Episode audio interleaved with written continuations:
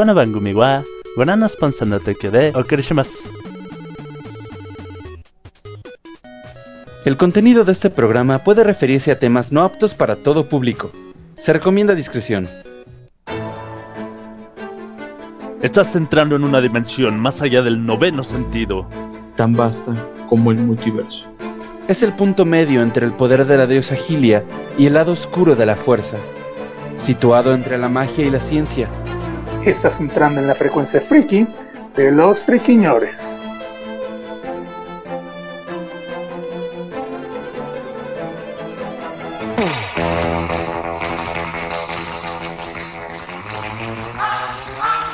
¿Qué tal, queridos friki escuchas? ¿Cómo están?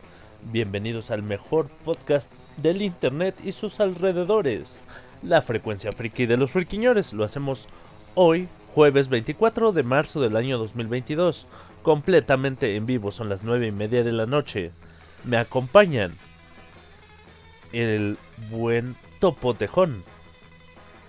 ¿Qué tal gente? Muy, muy, muy buenas noches. Sean una vez más bienvenidos a otra emisión de Frecuencia Friki Los Friquiñores en esta noche de jueves. Y el hashtag, el hashtag de esta noche es hashtag en primavera yo. En primavera yo. No se me ocurren puras guarradas. Deja pienso en algo menos más apto para toda la familia. Mientras tanto, presento al verdadero príncipe de los nerds, el bueno Mem. Señores, buenas noches y sean todos bienvenidos a este su podcast número uno. Y pues, hashtag, ¿qué es? ¿En primavera yo qué? Primavera. ¿Así yo. dice? Primavera tú. Primavera yo Ah, soy feliz con el cambio de horario. Ya lo van a quitar.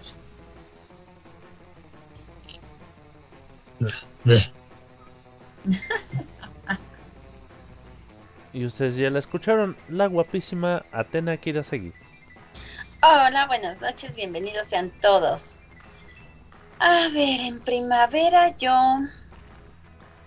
No, también se me ocurren puras guarradas. En- Ahorita que se nos ocurra algo más apropiado. Hashtag, en primavera yo pienso en puras guarradas. Sí. Sería mejor hago puras guarradas. Ay, Eh, Se, se me, se me vino a la mente mucho esta frase de, de Phineas y Ferb, pero con Rufus. Oigan, ¿y Rufus? oigan, ¿y Rufus? Pues Rufus está peleando con la tecnología porque su lab dijo, hoy no, hoy no. Hoy no coopero. Pues usa el celular. Ahorita se las ingenia, ahorita, a- a- ahorita esperemos que se las ingenie de alguna manera. Muy bien. Mientras tanto, empecemos con Frikinotas, mis estimados. Claro, claro que sí. Y pues yo les tengo una...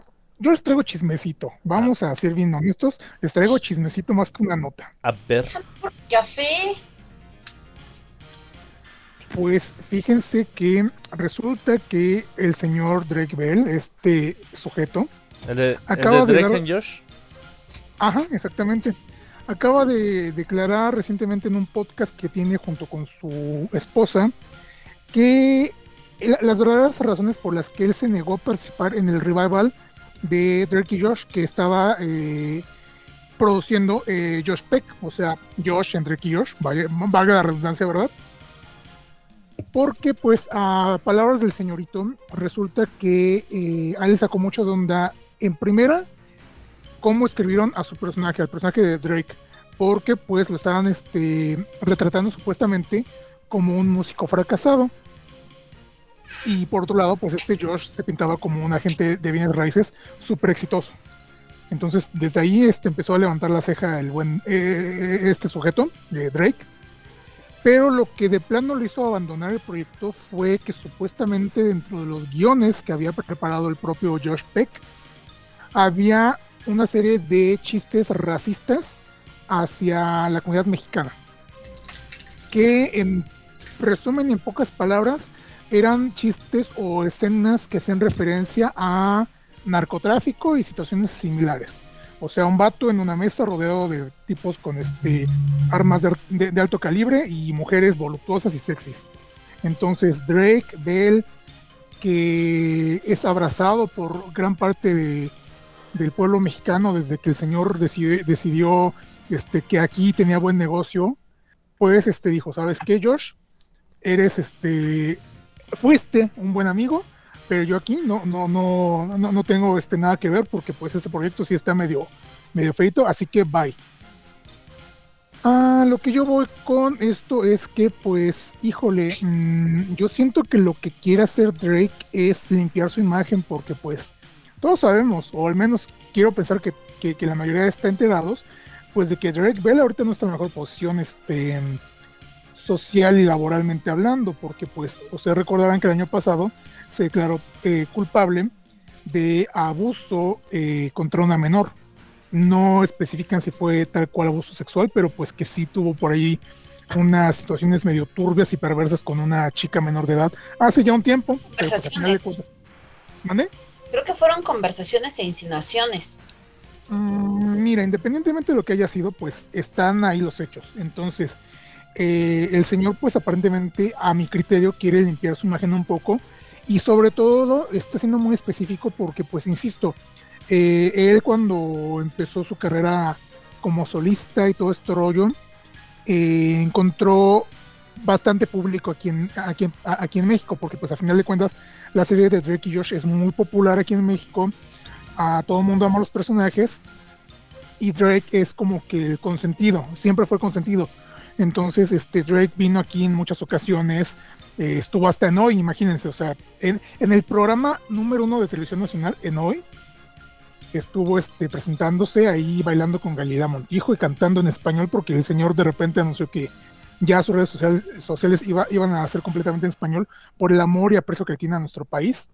Entonces creo yo que el hecho de estar mencionando esta situación, digo, ah, se, deja este, en tela de juicio, ¿verdad? Posiblemente si haya por ahí algún detalle medio turbio que haya impedido este, su regreso a este revival pero insisto, el hecho de el apego que tiene a, nuestro país y estas declaraciones a mí solo se me hacen como una estrategia muy turbia para intentar limpiar, limpiar, su imagen, al menos acá, porque pues acá posiblemente sí va a encontrar trabajo, alguien, alguna productora de televisión o lo que sea, posiblemente sí lo quiera este, acoger y darle trabajo, pero pues en Estados Unidos sí la tiene muy difícil porque pues, insisto, tiene crímenes bastante fuertes y pues también, insisto, en favor de la verdad y en una opinión muy personal, su personaje era demasiado, demasiado afortunado, demasiado bien escrito, demasiado, bueno, bien escrito en el sentido de que todo lo que, lo, que hacía le salía bien, mientras que el pobre Josh siempre le, tocaba lo peor. Salvo en episodios así extrañísimos, eh, se, se intercambiaban los papeles. Entonces, el hecho de que Drake sintiera que en esta nueva serie, en esta nueva versión de, de, de, esta serie, tuviera menos importancia, tuviera menos suerte que en la versión anterior, creo que también le caló. Pero insisto, eh, muy personalmente siento que es como que justo, porque pues, para empezar, bueno, justo entre comillas, porque pues sí, obviamente se nota que sí es cierto esto de que Josh estaba escribiendo y produciendo, obviamente iba a tratar de eh, echarse flores a sí mismo y tratar de quedar mejor parado que en la, que, en la primera versión de Drake y Josh. Pero insisto, o sea, creo que era lo justo porque pues uh, Drake para mí es un personaje bastante, mmm, ¿cómo decirlo en palabras suaves? Es demasiado eh, bueno, eh, de, demasiado malo para que le pasen cosas tan buenas siempre. Eh, es una, su personaje era demasiado nefasto, demasiado este, alzado y creído. Y pues eh, creo que el hecho de que un futuro dentro de la línea temporal de, la serie reflejara que al final de cuentas toda esa, buena fortuna, entre comillas, no le duró, creo que era como que algo justo. Insisto, es una opinión muy personal, pero pues eh, el chisme al final de cuentas es que Drake está diciendo que por eso mismo también ya está totalmente distanciado de Josh Peck, pero pues este, si estaban esperando un revival de Drake y Josh, no lo va a ver porque obviamente el proyecto sin Drake Bell no va a jalar pero pues también este, hay que ser conscientes de que pues este señor tiene crímenes, que no es una persona con una conducta admirable y pues que cualquier cosa que diga podría ser pues básicamente una especie de uh, manera de intentar rescatar lo poco de credibilidad que tiene, al menos en una opinión muy personal. No sé, chicos, ustedes si se enteraron de este chismecito. No sabía hasta ahorita ¿Por que hasta ahorita que lo mencionaste, pero pues el muchacho está en todo su derecho de, de decidir si participa o no en el proyecto por las razones que quiera.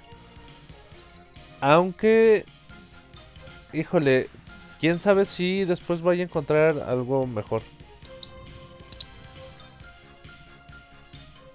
O sea, creo, creo que un creo que un proyecto tipo revival sí le sí le hubiera dado mucho hubiera tenido mucho jale. Por- Sí, obviamente, por, sobre por todo, del- Insisto, considerando que de la pues, nostalgia el- y demás. de lo de, de- de la, de la nostalgia. Sí, porque aparte, pues, este, insisto, la gente en general, no solamente aquí en México, creo que también en Estados Unidos, eh, tienen eh, en muy alto estándar a Derek y Josh, la serie como tal, pero pues insisto, o sea, allá ya está muy está apestado, como dirían, dados los, los hechos que ya se mencionaron. Y acá, pues, ya saben que los mexicanos son de memoria corta. eh, por ejemplo, tienen, tienen una cantante horrenda como icono feminista este, a otra cantante homofóbica que es este, admirada, admiradísima por este, la comunidad LGBT. Entonces, pues, acá no tienen como que, acá, acá no tenemos más bien como que mucha memoria y pues cualquier pelafustán que cometa cualquier crimen así puede terminar siendo el ídolo del pueblo. No es cierto, ¿cómo crees? O un político reconocido. La gente no, no apoya a Gloria Trevi, no. No, para nada, ¿verdad? La tienen formadísima. Pero No, nuevo icono feminista y se les olvida que era tratante de blancas. No, y hace Entre otras poquito, cosas más. es- hace poquito las eh, resulta que estaban este haciendo lavado de dinero ella y su esposo. No, pues el que es delincuente, Y salía bien limpio. no, no, este, no deja de serlo, solo cambia de giro.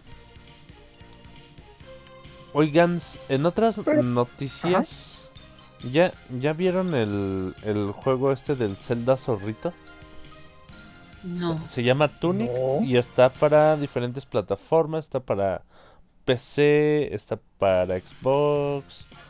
Y se ve muy coquetón. Tiene como un poquito este estilo de arte de del Wind Waker. Poquito, pero creo que sí está más pulido aquí en, en Tunic. Y ¿Tú? A mí me llamó mucho la atención. Me gusta mucho este tipo de jueguitos como tipo RPG de aventura. Y sí, sí. le- Tunic, pero como de túnica o Tunic como de Toon, de caricatura. No, Tunic como de túnica. T-U-N-I-C. O también puedes googlear el Zelda Zorrito. Ah, ya, ya, ya, sí. No, o sea, si en cuanto escribes Tunic, te, es las primeras búsquedas que te da. O sea, de nuevo los furros estamos conquistando. Pues sí. Está muy coqueto. se eh, si, así que si gustan ver ya en YouTube hay, hay gameplays. Lo pueden descargar de Steam. Tiene calificaciones muy positivas. Es, es un juego completamente indie. Desarrollado por Tunic Team. Y editado por Fingy. Tie- Tiene un precio aproximado en pesos mexicanos de 280 pesitos. Ujú, Sí, 29 dólares. Oh, 29, barato. 99. No, no, no, esos furros. Sí, ¿verdad? Dicen que hasta en el Vive había furro. Sí, los están furrificando. Ajá, tenían su rayo furrificador. Ah, ¿cómo estuvo el Vive? Bueno, men. Muy bueno, muy, muy bueno. ¿Qué hubo? ¿Qué no hubo? Pues hubo de todo y lo de siempre. Un chingo de gente, eso sí. Sí, la neta sí hubo mucha irresponsabilidad. ¿Trajiste COVID otra vez? No, porque, ¿qué crees? Esta vez sí no, no hubo contacto. ¿No besaste a nadie? Este, no, ni madres, no. No, sí estaba, muy, sí estaba muy denso, la neta sí estuvo muy denso. Ay, no. Te digo. La cantidad de personas y descuidadas. Entonces sí, preferí omitirme de eso y, y me llevé mi, mi casi casi mi, mi máscara protectora y no me la quité ni un solo momento. No tomé ni comí nada adentro, solamente fui al concierto. Qué bueno. el buen Tore Moreno nos dice que solo no perdonan a Carla Panini. Creo que se refiere hace rato a, a lo que decías del público, Ah, público sí. mexicano. Sí, Más o menos, ¿eh? Porque de repente se les empieza a olvidar y alguien, alguien les recuerda, ah, no, sí es cierto, esa vieja no.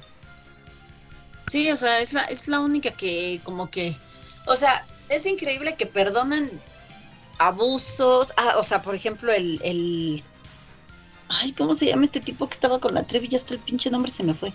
Sergio Androide. Sergio Androide. Sergio Andrade da clases pa- de música en- para niños, tiene una escuela de niños en Cuernavaca. ¿A poco? Sí, Sí. tiene su escuela para niños. Pa- bueno, El música. para- asqueroso ese. O sea, Pues sí, que se van a hacer famosos. a México se le olvidan esas cosas mientras haya dinero. Ah, pero como Carla Panini no da dinero y su único pecado fue comerse al marido de la amiga muerta, eso sí está mal, ¿verdad? Pero en vida. Mira, Tal, tal vez, ¿cuántas gentes no chapulinean en la vida? tal vez el aeropuerto sería, sería un buen proyecto si alguien no se hubiera acostado con el, con el marido de su mejor amiga. Digo, sí está culé porque la amiga se estaba muriendo y se acabó muriendo. Pero tampoco.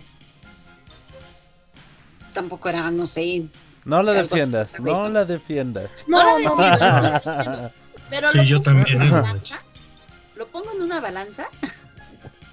y está peor que estén apoyando a personas que han cometido abuso sexual contra menores. Pero, pero ahí tienes que ir en contra del mexicano, o sea, de la persona que apoya. No, por eso digo, o sea, poniendo en una balanza, pues está peor eso que, que lo que hizo Carla. Entonces, así No, y es que aparte también este, estamos omitiendo el hecho de que pues también el esposo de, de- de la otra chica, de la otra fu- fulana, este, pues también tiene culpa, o sea, a final de cuentas sabía que su mujer estaba moribunda y permitió que la otra se le metiera entre las piernas y en la cama, entonces también es justo, fue tanto que le permitiera. Sabemos que eso es cosa de dos. Los dos dijeron, ¿quieres? Quiero. Pues presta para la orquesta. exactamente, pero pues bueno, eso es harina de, de- de otro costal, carne de otro taco, y pues quiénes somos nosotros para juzgar. Y ¿Quién sin es? café menos. ¿Quiénes somos nosotros? Salchicha de otro hot dog. Sí, es el También, salchicha de hot dog. Pero sí, México tiene muy corta memoria cuando le conviene. Siempre. Hablando de México y conveniencias, pues, este, otra notita rápida. Fíjense que acaban de anunciar esta semana que va a haber un DLC gratuito, si no falla la memoria, para el casi casi recién estrenado KOF 15, que es ni más ni menos que Omega Rugal, este personaje tan amado y tan odiado por mucha gente en- a, a la hora de las retas, va a formar parte del juego en un DLC.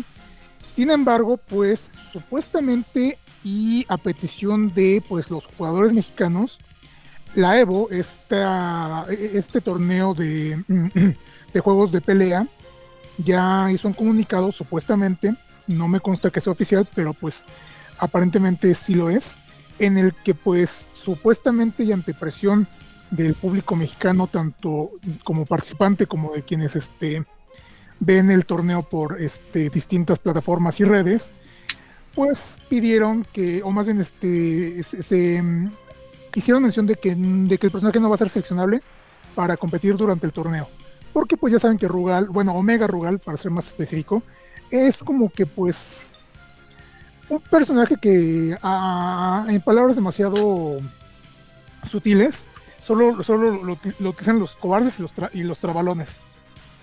Entonces, pues, este es un detalle curioso, digo, si es, si, es cierto este comunicado, eh, me, llama mucho la atención, la, atención que, que hayan este em, que, le hayan hecho caso a una petición, a una petición tan específica y con un personaje como este, pero pues en caso de no ser de, no ser verdad, pues ya veremos a, a Arder Troya cuando empiecen a, a usar Rugal en a media competencia.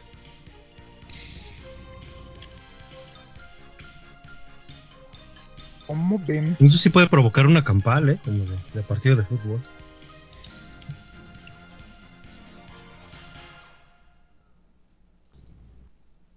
Pues sí, pero Bueno, híjole, no sé. ¿nos Ajá. queda alguna otra notita por ahí? Ah, Claro que sí, claro que sí.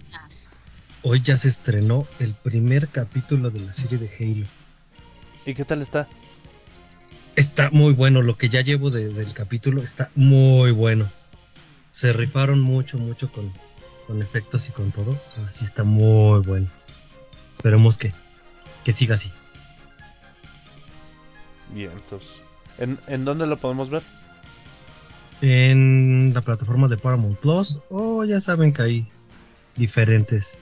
Oigan, que tiraron Eh. Cuevana 3. ¿Cuándo? ¿Cuándo no? Pero. Ajá, por eso, pero. En este. Digo, ¿Cuándo? Porque según yo está activa. Viene el 4. Ah, no, sí, ya está activo otra vez. Olviden lo que dije. Sí, por digo. No, eh, durante la semana había muerto. Había. Pero ya vi que ya nada más cambió el este. El, las últimas dos letras de la del URL. Ah, sí. No. Ah, bueno. Bueno, ahora sí. ¿Alguna otra notita? Pues yo tengo una, una, ¿cómo se diría? Un, un día como hoy, Ajá, una efeméride. una efeméride. Pues un día como hoy se cumplen 30 años de la primera edición, bueno, la primera página de X. ¿A poco? De Clamp. Sí, hoy son 30 años de que inició. Y para colmo, hoy también son, ay, es que es lo que no me... 19 años, sí, 19 años que entró en hiatus permanente. La- las Clap viéndome orgullosas como no termino lo que empiezo. ¿Sí? Rufus, Pues ¿ya estás por ahí? Sí, aló. Bienvenido. Oh, Rufus. No, Bienvenido gracias, seas. quería saber eso. Gracias. ¿Ya, Hola, Rufus. ya ¿Cómo están? ¿Ya terminaste tus tareas de detective secreto? Sí. Me encanta la. Iba a decir la- como el nombre de un detective famoso, pero eh, luego lo- eh, puede haber amiguines que, que no.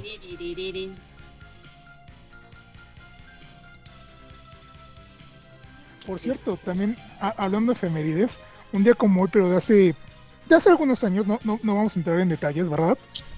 Este, pues, nació, nació, nació la queridísima Atena Kirasagi, porque hoy estamos de mancha, manteles largos. Ya decía yo, dije, a ver quién se acuerda. Estamos de mancha, manteles largos, Ah, festejando a, a ¿eso la, a la qué? queridísima Atena. Muchas felicitaciones, Atena. Muchas gracias. Alguien improvise con las de mañan- Alguien, mañanitas, por favor, alguien ponga las mañanitas en su celular, por favor. de manera improvisada. De manera improvisada porque desde la mañana nadie las improvisó.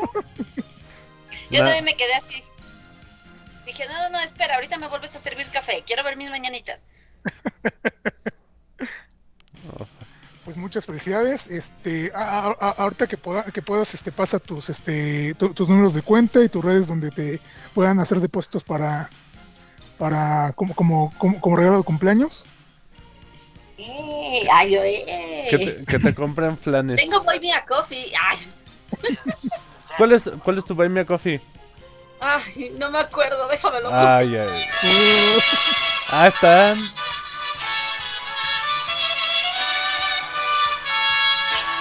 Estas son las mañanitas. Felicitaciones, Atena. Hoy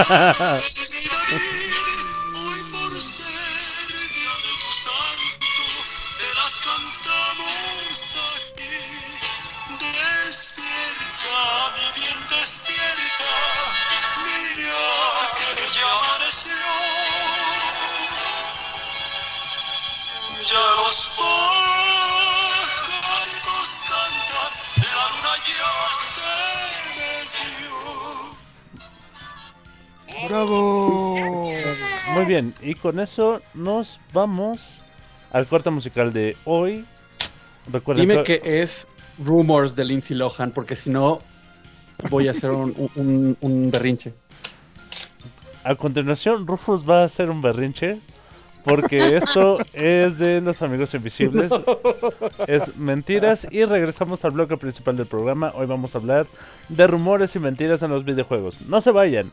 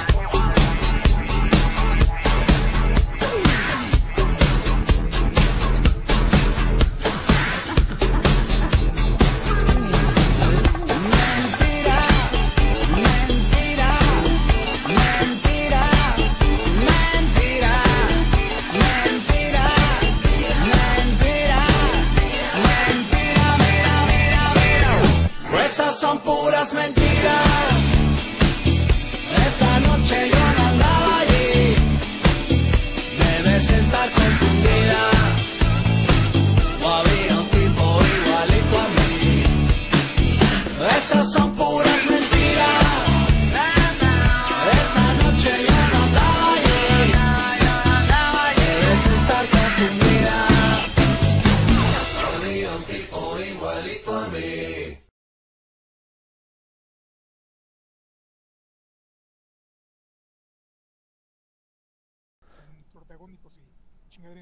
¿Qué tal, gente? ¿Cómo están? Bienvenidos a la chingadera y media de este programa.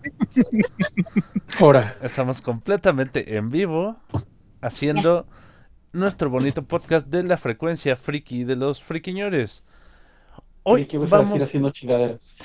Espera, espera, espera. Por si alguien le interesa, ya recordé cuál es mi Boy Mia Coffee. A ver. Selenemitir Co. Ah, no manches.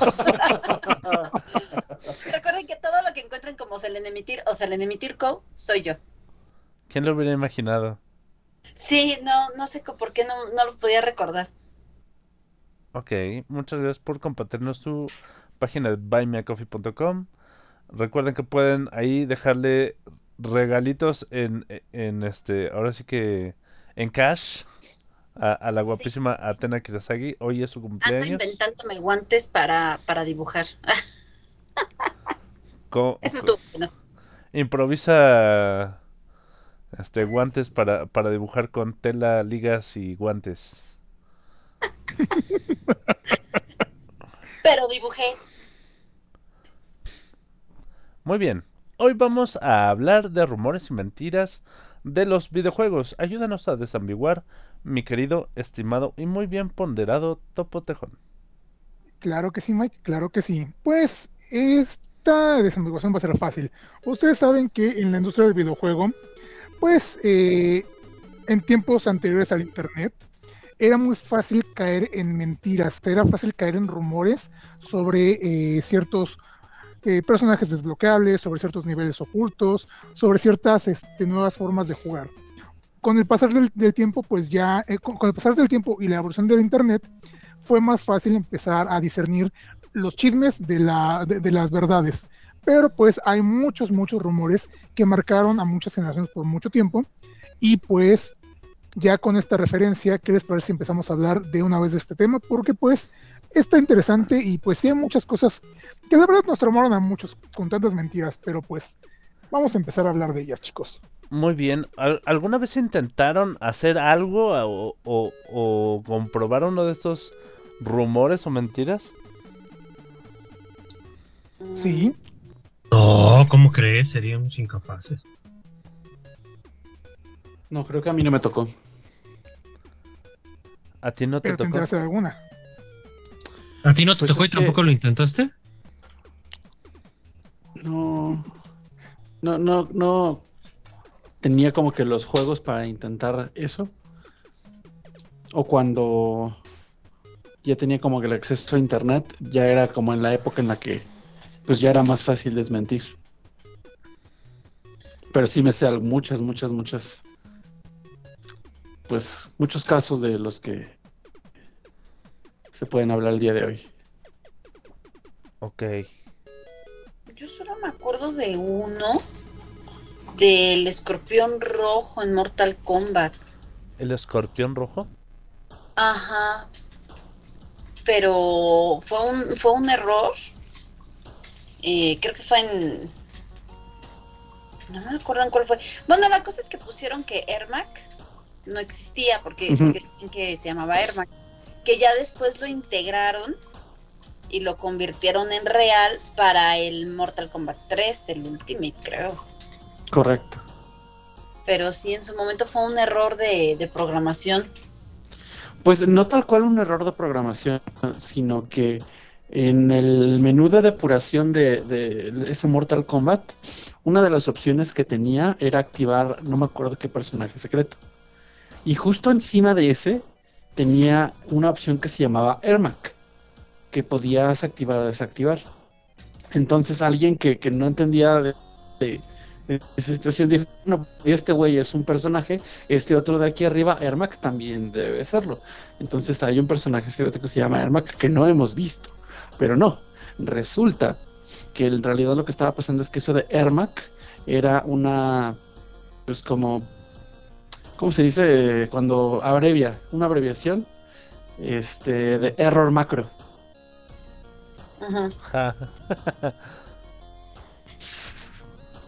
Y entonces eh, después, así como dice Atena, les gustó tanto a los desarrolladores el, el rumor que lo convirtieron en real.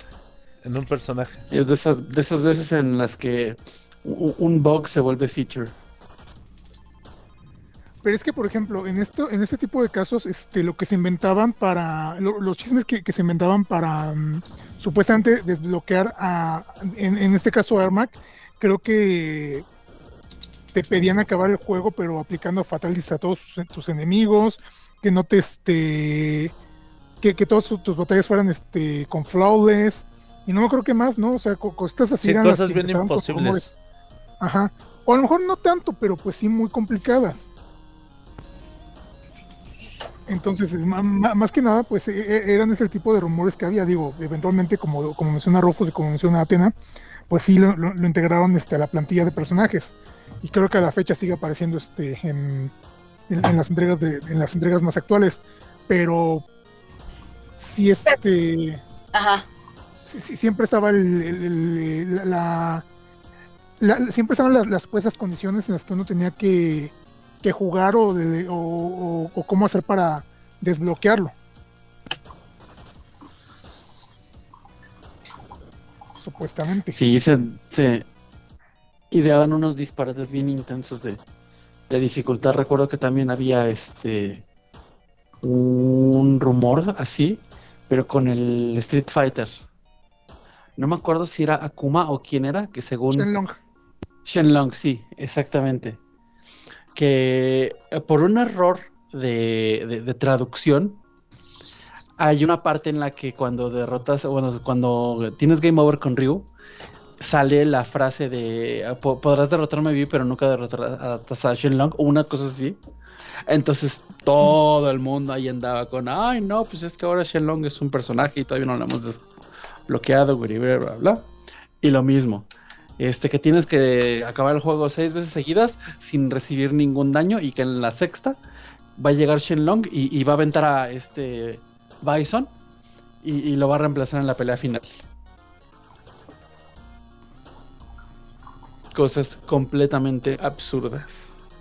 Pero que en ese entonces pues, sí se creían por lo mismo de que no había acceso a internet, todo estaba digamos con puros rumores o revistas. E incluso las revistas a veces este, se encargaban de, de hacer que los rumores fueran más allá.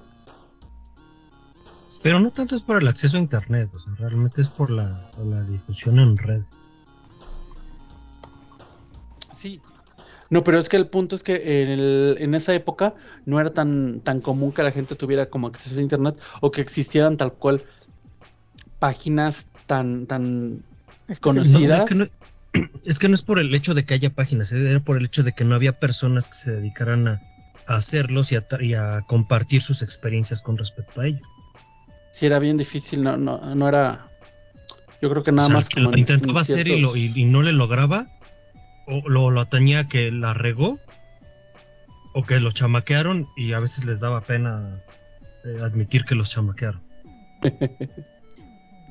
Pues sí. Buen punto. Y con tal de mantener un poco de este la moral que les habían bajado, eh, se encargaban de Sí, de- seguir Ay, el- sí. el rumor. Yo sí lo saqué. Pero se me borró mi cartucho. Mando saluditos al señor Al Altair Skyfall que nos escucha completamente en vivo a través de Facebook. Hola, Recuerden Hola. que nos pueden escuchar a través de Facebook, Twitch y Mixeler. Yay. También en, en nuestra edición grabada ya en Spotify. Muy bien. Oigan, ¿saben cuál otro rumor este dejó dejó un gran impacto en mí a tal que de manera prácticamente inconsciente lo sigo haciendo? Ajá. Que para tener mayor probabilidad de captura de un Pokémon debes de presionar B. Bueno, pero eso es más como. No sé, es distinto. Porque no, no es como que. Ay, sí, un. Un, un desbloqueable, güey, secreto. No, pero pues es mentira. Pero es. Pues sí, eso sí. y, y como toda- como en, en chiquito. Y toda, toda mi vida lo creía, así que cuando capturaba la Pokébola y veía la animación de la Pokébola, presionaba B. Sí, de hecho también. Creo que lo último de Pokémon que jugué fue Sol y Luna. Y seguía haciéndolo también, pero. No sé, por inercia ya. Porque sabía que no tenía ningún efecto. Sí, sí, ya. No, ya- rumores era lo de, de Pokémon, era el, el de Mew. El de Mew, ajá, que lo podías encontrar eh, abajo de un camión o cosas así.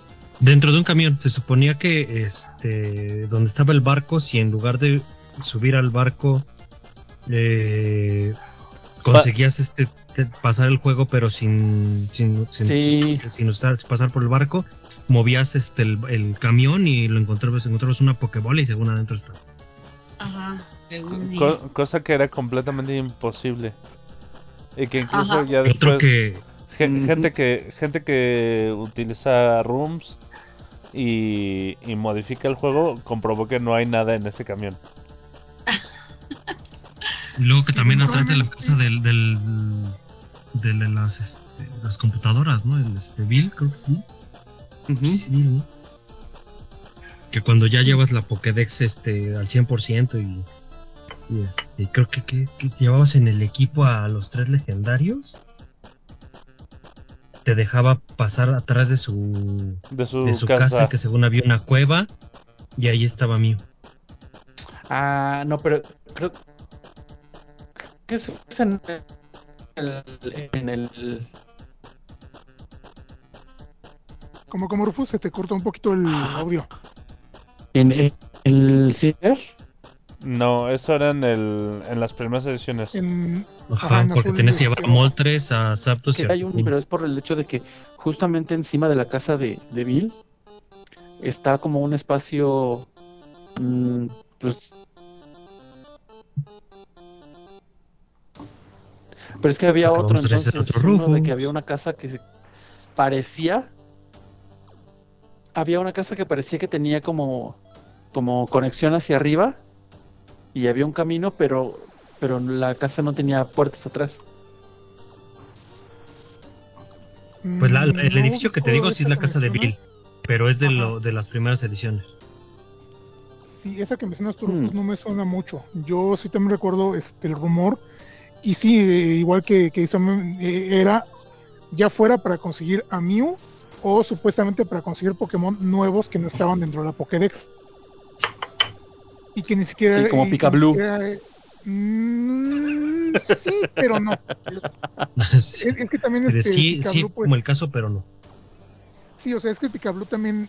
Bueno, es que también mu- muchos de esos rumores ya se transformaron, se transformaron en, en le- leyendas urbanas. Y pues Picablu, como ustedes recordarán que también lo mencionamos en nuestro episodio de leyendas urbanas de videojuegos, este era un Pokégot, o sea, un Pokémon este más que legendario, pero pues eh, eso ya con el tiempo obviamente se desmintió también. Pero sí, eh, también había mucho de eso que menciona Rufus, este, encontrar Pokémon como esos, supuestamente. ¿Sabes, ¿Sabes qué otro me acuerdo de Pokémon? Que según este, de las primeras versiones podías conseguir a Togepi. Ay, pero estaba bien mafufo. Bueno, una, una de las versiones que yo escuché de ese rumor estaba fumadísima porque según recuerdo tenías que eh, que dejar a un Chansey en la guardería para Ajá. que supuestamente llegara al nivel máximo y que cuando tú ibas a recogerlo te decían, ¿sabes qué? Tu Chansey se murió. Se, se Pero te con murió. huevo. Ajá, pero, ajá. O sea, decían... Tú lo "No, llevabas al nivel 99. Ajá, lo engordamos tanto que se murió. Y pues mm, se murió, pero dejó este huevo. Y ya te entregan el huevo, pero el huevo no era un huevo normal, ya era un Togepi, supuestamente. No, pues no, ese no me lo sabía.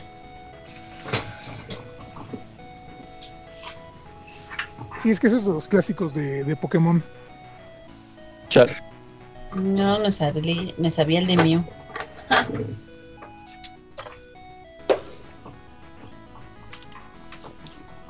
De Pokémon me tocó un rumor, pero este ya fue, digamos que un poquito después de las primeras generaciones, eh, con Pokémon Snap. Eh, estuvo muy curioso porque en ese entonces eh, un compañero mío de la, de la prepa me prestó Pokémon Snap. Yo no tenía mi copia de Snap y él me prestó la suya. Me decía, ah, pues este, ahí juégalo y me dices qué tal, y shalala, shalala. Entonces ya lo jugué, estuve ahí este, sacándole foto a los Pokémoncitos, eh, terminé de llenar todo el álbum de, de- de- que te pedía el, el profesor. Ya después me seguí con lo, con lo, con lo de los este, las, las constelaciones, o bueno, las figuras estas más bien. Ya no, no sé si recuerdan que, que, que- que podías este, Sí, era de mis juegos favoritos. El punto es que pues ya este se completa el juego en teoría cuando capturas a Mew, porque pues tienes posibilidad de rejugar y seguir tomando fotos a, lo- a los Pokémon. Ah. El punto es que eh, supuestamente, no, no supuestamente, más bien dentro del texto que te dice el profesor Oak cuando rejuegas este, algún nivel, te dice, ah, sí, este, muy padres tus fotos y lo que sea. Este, pero seguramente hay Pokémon, eh, hay más Pokémon allá afuera, ¿cierto? O algo así, decía este, el texto del profesor Oak. Entonces, este cuate me dijo, ¿sabes qué? El profesor Oak dice eso porque hay dos Pokémon ocultos a los que puedes tomarles fotos. Pero pues este sí está muy cañón porque pues tienes que este, estar bien atento al nivel. Porque pues para quien no conozca Pokémon Snap es un juego que va sobre como rieles pues Entonces eh, no te puedes mover con libertad, tienes que ir por una ruta determinada. En algunas ocasiones cambia dependiendo ciertas acciones que, que- que tomas dentro del juego, pero pues generalmente es una ruta específica. Entonces este güey me dijo este, que en el nivel del cañón, que es creo que de, de los últimos que te, que- te habilitan, tienes que llegar a un punto exacto de, la, de las cataratas justo antes de que termine el nivel, aventar una, una Pester Ball, una, una, una de estas esferas que ocupas para alterar a los Pokémon o despertarlos o hacer cosas, a determinado Una cosa que hace cosas. una cosa que hace con los cosas. Pokémon, ¿eh, señor? No, no ese tipo de cosas. Ah, especifica, por favor. Recuerda que es un Ok. programa familiar. Ah. Bueno, el punto, el punto es que tienes que aventar una Pester Ball a, a determinada, a determinada formación de rocas, pero que, insisto, estaba ya para te- terminar el nivel donde plano el, la, el vehículo en el que te, en, el que te conduces, pues no va, va, va, a una velocidad considerable. Entonces, supuestamente este cuate me dijo, tú avientas la, la, la a esa formación de rocas y va a salir Pokémon y le tienes que tomar la foto porque va a caer, pero, pero le tienes que tomar la foto este justo cuando va cayendo para que te den puntos. Y así de, ah, no más, si es cierto, debe, ser verdad, o no. Y pues ahí me tienen tomándole, eh, bueno, aventando un montón de, de, de Balls, repitiendo el nivel una y otra y otra y otra vez. Y pues no, digo, ya para no seguir haciendo el cuento largo, tales, ta- tales Pokémon no existían. No recuerdo exactamente cuál, cuál me dijo que era, pero sí era de los que ya existían, obviamente, en ese entonces. Pero pues, ah, sí me vio la cara del güey. Hmm. Y le, di- y, y le reclamé, le dije varias veces, y le dije, oye, es que no me sale nada. No, tú inténtalo, tú sigue intentando, y tiene- ahí, ahí te tiene que aparecer. Ya con el pasar del- del- de, de los años y ya mm, entrando a internet, pues me di cuenta que no, que todos los Pokémon a los que les había, a, a los- a los que le había tomado foto eran los únicos, y pues ya. Entonces, me vio la cara de bonito. No, de ese sí no. Nunca supe de rumores de Pokémon Snap. Nos menciona el buen Arno en, en el chat de Facebook que en Pokémon X y Y estaban los rumores de la niña fantasma. Pero la niña fantasma de hecho existe. Está programada. Sí. Sí, Sí, pero es que hace cosas bien raras. sí, bien random. Ok. Haz de cuenta que hay un edificio en el que si entras tienes, creo, uno de 128 posibilidades de que te salga una niña que dice, no, tú no eres él, y se desaparece. Si tú no eres el elegido, algo así dice. You're, you're not the Exactamente. One. Eso me suena como a las niñas del- de, la, de todas las escuelas. Ándale. O también de los Sí. corporativos, ¿eh? También esa, ese, ese rumor de una niña o niño lo he escuchado en, en corporativos. Ay, sí, sí. pero por alguna razón el 99% son niñas. ¿Quién sabe por qué las niñas son más spooky? Las niñas dan miedo. Todo el mundo lo sabe. Qué bueno que aquí Niñas, ah, mujeres en general. Sexo femenino. Me encanta ese comentario que nos deja Este, no, no es cierto, comentario Tena, no es cierto. que- chale. Me encanta este comentario que nos deja el buen Altair en el chat de Facebook que dice, deja la chance en el IMSS, así seguro la matan. Ah, sí. Bueno, Sí, so- ustedes no escucharon el previo a, al podcast, pero de eso más o menos iba el, los comentarios. Oh, sí. Mm, sí, pero pues creo que también lo hacía, eh, bueno, fue, fue una cu- cu- curiosa, curiosa coincidencia porque él lo hacía en referencia al, al rumor de cómo conseguir a Togepi en Pokémon Rojo y Azul, pero pues sí, fue muy coincidente con lo que estabas relatando antes de Jeje. Oh, sí. Oh, sí. Y de hecho el buen eh, Arno también nos menciona a la bola GS en Pokémon. Sí, aunque ese en favor de la verdad eh, fue un evento que no se programó al menos de este lado del charco. Entonces sí quedó también como, como un rumor. Eh, la Pokébola GS, para quienes no ubiquen, era un ítem que te daban en Pokémon este, oro y plata. pero pues que realmente nunca tuvo ninguna relevancia y también sale en la serie, pero pues de igual manera, o sea, la entregan en gran parte de la trama de la serie es este relevante y de un momento a otro se, se les olvida. Ah, que por cierto, ¿quién sabe qué le hizo la, la profesora Ivy a Brooke? Porque queda traumado, creo, de por vida. Eh, lo frencionó, lo, lo frenzoneó. Qué raro. Eso nunca le pasó a Bru. Jamás. Pero sí, entonces este básicamente la Pokébola GS sí es un este ah, rumor no recuerdo mucho respecto de qué, de, cómo podían activarla, pero me imagino que los de siempre seguramente implicaban llenar la Pokédex y posiblemente, ah, ya sé, el típico con este tipo de, eventos era llena toda la, la Pokédex, habla con todos y cada uno de los personajes NPCs que existen de- dentro del juego y cosas así bien random. Entonces, posiblemente por ahí va este el rumor sobre, sobre la bola este GS. Es, ese ese de, de- de hacer cosas me suena como también los de las cuevas. ¿Cómo?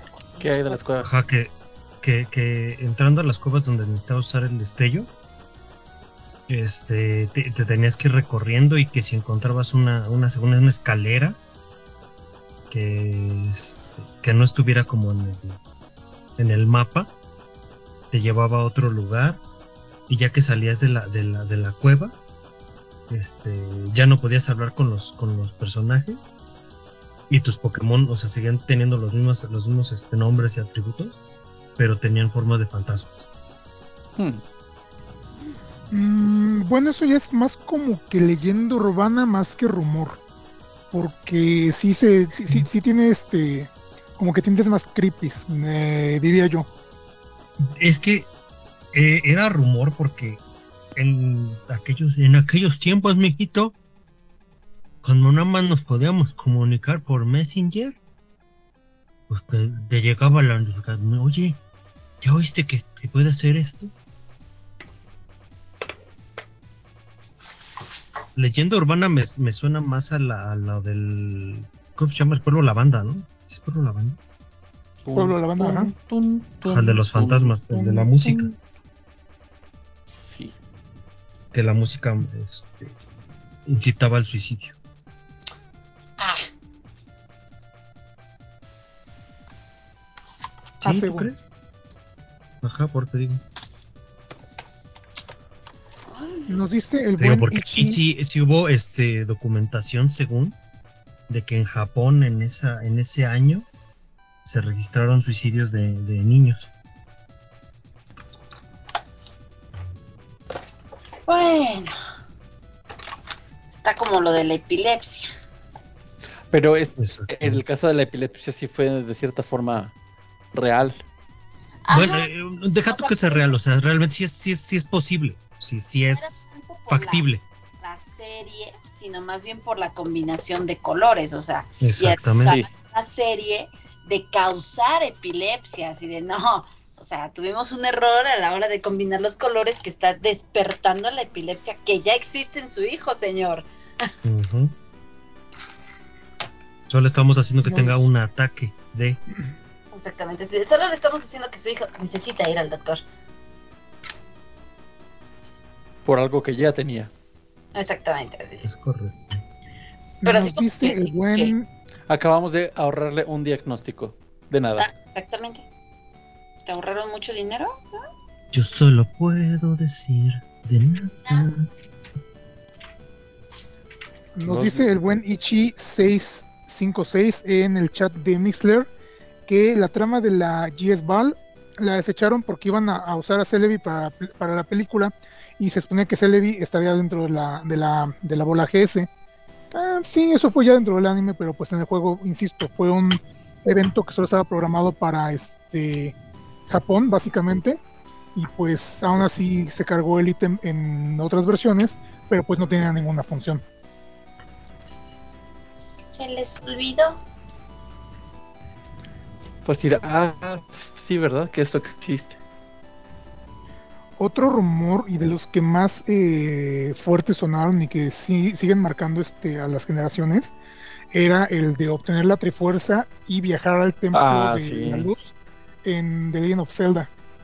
Y pues las condiciones, las condiciones eran este, bien este, específicas también, porque te decían que tenías que conseguir a todas las este, esculturas doradas, que tenías que este, juntar, que, que, que, que- que tenías que igual este, juntar este, todas tus este todas las rupias o algo así, todas Las- las piezas de corazón. Las tres piedras que no sirven para nada. Ajá, eh, te- te- tenías que haber, este, supuestamente, eh, es que son, eh, ca- cada persona le añadía algo más, porque había quienes que te decían, había quienes te decían que tenías que volar todas las piedras, este, chismosas, o sea, estas piedras grises que, con las que podías in- interactuar cuando usabas la máscara de la verdad, tenías que volarlas a todas con una bomba, porque eh, esas piedras, para quienes no ubiquen, dentro del juego, si tú les pones una bomba cerca y explota, las piedras salen volando como cohetes. Entonces, supuestamente tenías que hacer volar a todas esas piedras de esa manera. Eh, tenías que derrotar a Ganon en ciertas condiciones, un montón de cosas así bien específicas. El punto es que el rumor decía que cuando tú terminaras de hacer todo esto, regresaras a tu casa, a la casa de Link en el juego, en el bosque Kokiri, y te ibas a encontrar con Shadow Link, pero que en lugar de enfrentarte a él, él te iba a enseñar la canción de los sabios, que con esa canción tú ibas a poder viajar a el Templo de la Luz, y una vez dentro del Templo de la Luz podrías este, obtener la Trifuerza físicamente, porque pues para quienes este, eh, tengan entendido del, del juego, este, la Trifuerza sí se obtiene, pero no físicamente, entre comillas, porque se divide en, los tres personajes principales, o sea, Ganon, Zelda y Link. Pero pues el rumor indicaba que la podías palpar básicamente, que la podías tener como un ítem dentro de, de- tu... mm, de- dentro, de, tu inventario. ¿Para qué? ¿Quién sabe? Pero la podías tener físicamente. Entonces, ese rumor es, igual súper clásico. No sé si alguno de ustedes conozca alguna otra ver- versión o variante. Sí, de hecho, fíjate que en algún punto yo coleccionaba las revistas de Club Nintendo y literal recuerdo haber visto en una en una revista de Club Nintendo una captura del supuesto este Templo de la Luz, pero creo que era en, en la editorial porque según recuerdo era que supuestamente un fan del, del- de la revista había encontrado cómo ¿no? y, y que estaba comunicándole al, al- mundo, ¿no? Cómo, cómo, cómo lo había logrado, pero que después obviamente pues fue desmentido el asunto.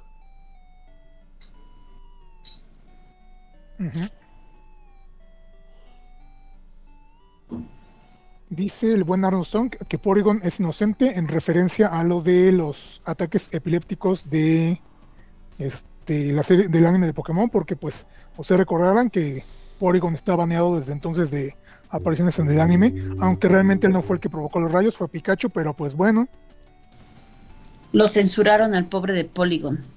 Y es lo mismo que menciona el buen Ichi, bueno, eh, más bien el buen Ichi 656, también menciona algo relacionado a este caso, porque eh, eh, menciona que en el caso del episodio de Porygon, parece que dejaron de emitirla durante un buen tiempo. Y sí, sí es cierto, la, la, eh, pararon la emisión en Japón durante un buen rato y también ya en los países en los que se había empezado a transmitir.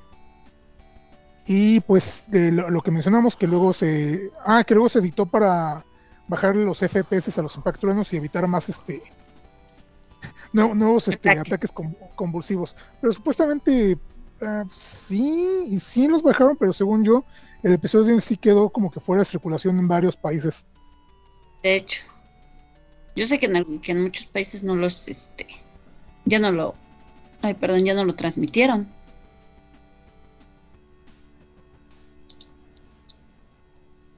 Pues no. No, de hecho a mí me tocó ver este el episodio, pero subido a YouTube. Entonces, Ah, de hecho, dice que fue vetado eh, completamente de la serie, que, es, que sí han aparecido en juegos, incluso sus evoluciones, pero eh, que fue vetado de la serie completamente.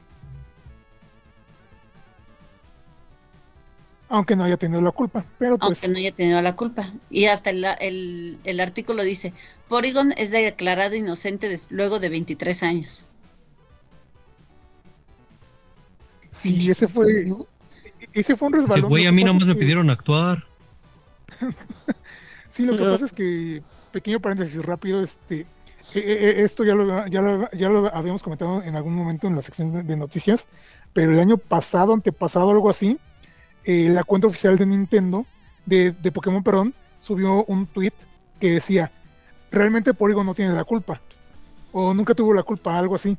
Entonces, este, obviamente hubo una cantidad de respuestas donde estaban diciendo que, que a quién se le había ocurrido hacer ese, ese tweet tan insensible, dado los hechos de, pues, que ocurrieron hace más de 20 años. Y pues la cuenta borró el tweet, como que nada pasó, pero pues están las capturas, está todo este rollo. Y sí, o sea, ya habían perdonado y le habían quitado la culpa a Porygon, pero tuvieron que vol- vol- volverle a echar la culpa para este no generar más este más este broncas. Ah, sí, dice, Porygon no hizo nada malo. Ujú. 2020. Ajá. Sí, sí, pobre Porygon. Fue culpado inocentemente. Otro rumor, otro rumor que a mí también este me suena mucho, y eso porque como tomando como referencia algo que dijo Rufus hace rato, fue a causa de una revista. Este Akuma en Resident Evil 4, en Resident Evil 2, perdón. Akuma, este personaje de Street Fighter, como pues obviamente también es de Capcom, eh, supuestamente era un personaje seleccionable en el juego. Y pues las condiciones también eran súper extremas porque tienes que terminar el juego no sé cuántas veces, todas con este rango S, ahorrando no sé cuántas balas, evitando no sé cuántos personajes, cosas así bien específicas que supuestamente al final del juego, al intentar iniciar una nueva em, partida, te permitía jugar con Akuma. E incluso, e incluso la revista, en, ese, en esa ocasión creo que fue Nintendo Power, eh, subió capturas de pantalla de Akuma en el juego. O sea, se, se, se ve el- se ven los escenarios del juego, los clásicos ya este. Y se ve este a, a Akuma en el escenario con los gráficos que tenía el que, que tenían los personajes de Resident en ese entonces, así medio, ya saben, medio acartonados, medio poligonales, pero estaba ahí presente. Y pues supuestamente el, El es inocente. eh, pero supuestamente el, el detalle más atractivo era que él en lugar de ocupar este bala de, de sí, armas de fuego ocupaba sus este sus poderes. Pero, pues, este, básicamente. Pero pues qué pasó que básicamente este rumor no era más que un- una broma del día de, de- del día de los inocentes. Entonces pues este la gente no la, la gente que no recordó que cuando se publicó esa revista fue precisamente durante el mes de los inocentes allá en Estados Unidos en abril pues eh, se creyó mucho este rumor y pues empezaron con el boca a boca para este indicarle a la gente que sí podías jugar con, con Akuma en, en Resident Evil- Evil 2 pero pues es un rumor que con el tiempo se desmintió pero que realmente marcó mucho a, a, a- a- una gran a, una gran parte de la, de la generación de gamers de ese entonces no sé si ustedes también ya estaban este, enterados y se recordaban ese ese rumorcillo No. Pues sí llegué a escucharlo, pero creo que muchos años después.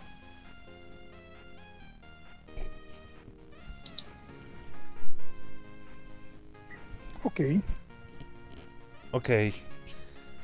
Bueno, ¿y alguien más tiene algún otro rumorcín? Ay, yo. A ver. ¿Qué saben ustedes de los cartuchos de E.T. enterrados en el desierto? Que sí son verdad. ¿Realmente fue verdad o los pusieron ahí? Yo tengo como que esa duda. Pues resulta que en, el, en diciembre del 82 se supone, bueno, no se supone, salió el videojuego de E.T. para la Atari 2600, ¿me Poquito después de la película, la cosa fue, ¿no? Pero pues no, no tuvo el éxito, ¿no? Los videojuegos como que no tenían todavía muy buena calidad. ah. Y pues no, no fue un éxito. Entonces se rumoró que todos esos cartuchos, por debido al fracaso, pues que los enterraron en un desierto en Nuevo México, pa' colmo, ¿no? Siempre veniéndonos a aventar todo. ¿Tenía filtro Y pues que sepia? no. No, no tenía filtro sepia, sí era el desierto. Ah, en Álamo Gordo, si no me equivoco. Y pues ya pasó el tiempo, pasaron los años y como por el 2013, 14, eh, hicieron un, un documental, Microsoft, eh, precisamente hablando de ese rumor y que resulta que, tómala, encontraron los cartuchos. Junto con cartuchos de Centipede. Sí, junto con cartuchos de Centipede. Es correcto, es correcto. Entonces, De hecho, a mí me queda la Eh, duda. ¿Realmente estaban mira. ahí o los plantaron? Mm, Mira, te voy a, te, te voy, te voy a explicar por qué sí es eh, más cierto de lo que crees. El juego, como mencionas, se lanzó poco después del estreno de la película porque querían aprovechar el boom que fue E.T. en su momento, porque pues obviamente fue un clásico, fue una película que desde el primer momento generó muy alta recaudación, porque pues era de Steven Spielberg, que, Steven Spielberg estaba en su, eh, en su mejor momento en, en ese entonces. Em, y pues aparte la trama era muy novedosa, era muy este, emotiva.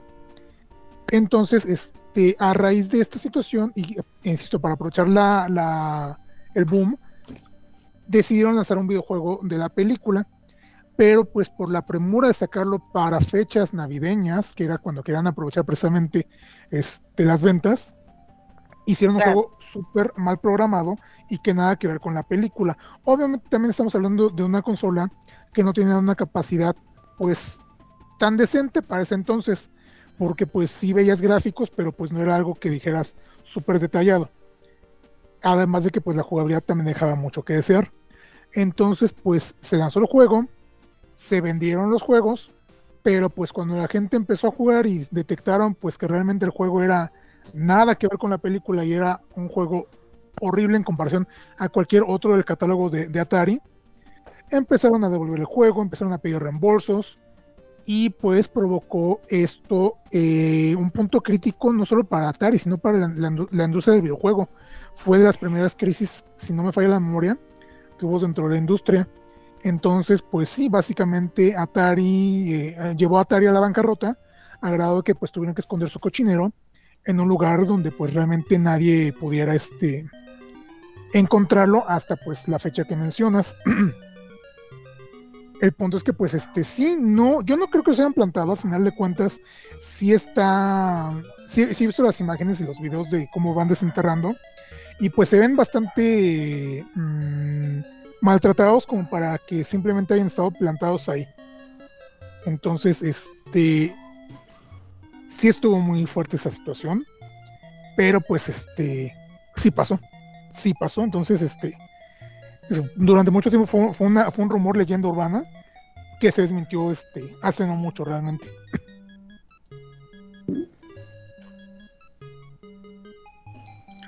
Genial. ah, Sancho. ¡Salud! Salute. Otro rumor, y es los que más me encantan porque también han hecho parir chayotes a la gente. Aerith en Final Fantasy VII. Ah, sí. Típico. Aerith, ajá, Ae- Aerith, que para quien no vi que el juego y que ya deberían porque ya hubo remake y no es spoiler porque también ya es un juego de hace 20 años. Aerith es un personaje que dentro del juego de Final Fantasy VII inevitablemente tiene que morir. En una escena muy, muy, muy fuerte para, para la época y que dejó marcado, marcado más de uno. Pero pues el personaje inevitablemente tiene que morir por desarrollo de trama y personaje. Sin embargo, los rumores este, acerca de la manera de evitar la muerte de Aerith siempre han estado este, presentes. E insisto, son rumores que como en cualquier otro juego te piden cosas no imposibles, pero sí complicadas, porque te pedían elevar a tus personajes a niveles que a lo mejor eh, para el punto del juego en el que te encuentras son muy difíciles dado eh, el tipo de enemigos y experiencia que te dan este, esos mismos enemigos en el área en la que te encuentras. eh, te pedían, no sé, usar una cantidad absurda de cosas, ítems, magias, un largo etcétera, que este, supuestamente como recompensa te iban a traer la posibilidad de mantener viva a Aerith. Ah, el rumor venía porque pues eh, después de la muerte de Aerith dentro del juego, sigues encontrando este, ítems para ella. Entonces mucha gente decía, ¿cómo voy a ocupar este ítem que es para ella si está muerta? Entonces mucha gente empezó a especular y a imaginar que si el ítem estaba ahí era por algo y ese algo era evitar era el hecho de que era evitable la muerte de, de Aerith pero pues insisto eh, realmente no Aerith tiene que morir sí o sí. Y pues ya si los ítems están programados ahí o no pues es por algún motivo este aparte. Pero pues no Aerith eh, no, no, no hay manera de, de- de revivirla ni siquiera con un Phoenix Down qué irónico. Pero pues este sí, ese es un rumor que también sí- siempre ha estado este presente para la comunidad gamer, porque pues insisto, Aerith es un personaje muy querido dentro de la trama, y para muchos es una pérdida de tiempo estarla este, su- le- leveleando para que termine muerta, pero pues bueno. Ahora sí que nadie sabía en ese momento, ¿verdad? ¿Verdad? Maybe. Maybe. Sí, no, y aparte es el hecho de que después de algunos años, este, eh, algunos hacían sus modificaciones o alteraban de cierta manera el desarrollo del juego de tal manera en la que sí tenías Iris en momentos en los cuales se supone que no podías y tenía diálogos programados. Entonces eso cuando, cuando descubrieron eso algunos jugadores también fue como que se desató un tanto más el, el rumor.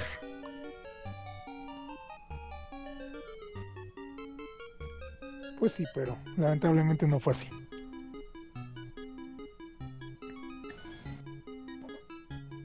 ¿Algún otro rumor que recuerden, chicos? Algo que les hayan contado. Mike, tú habías mencionado algo este el podcast pasado, ¿no? Te habían contado por ahí un chisme cuando estabas este en la escuela. Ah, me han contado muchos chismes. Era uno relacionado sobre. Pero- sobre. Uno relacionado con Pokémon, con la versión amarilla. Un, un compañerito que la verdad ya no me acuerdo ni cómo se llama. Me había dicho que él en su versión amarilla había logrado que Misty y Brooke, los líderes de los gimnasios, este, de los primeros dos gimnasios, siguieran al protagonista tal cual lo hace Pikachu en, en, pues en esa versión del videojuego. Eh, eh, digamos haciendo referencia a- al anime. Sancho. ¡Salud! Perdón, gracias. No, Sancho, no, no sean así. Hoy no. Yo, yo qué. Pero ¿cuáles eran las condiciones para que te siguieran? ¿O Ah, qué no, era lo que te no, dijeron? simplemente era una mentira absurda porque te, si le empecé a preguntar, oye, ¿y cómo lo lograste? O, o, o a ver, trae tu, tu Game Boy y no, todo, todo era una horrible farsa. Pero ¿sabes cuál otra? Hubo una que yo pensé durante mucho tiempo que era mentira y me resultó que no era mentira. En eh, Super Mario World para Super Nintendo, el primer juego donde aparece Yoshi.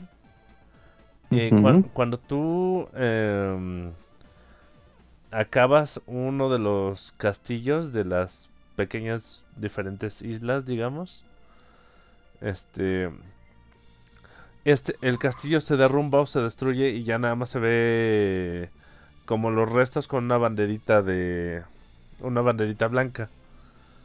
Y ya y, en- y si tú presionas A, eh, que es el botón en el- con el que normalmente accedes a las misiones, ya no puedes entrar de nuevo a- al castillo.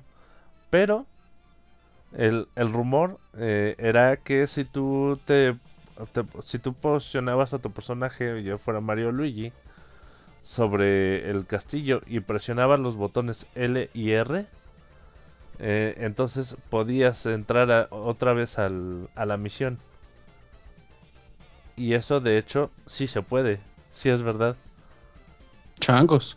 Si es así, ya yo nunca lo pude hacer. Pensé que ya no podías entrar. Tendría lógica que no pudieras entrar dado el hecho de que explotó.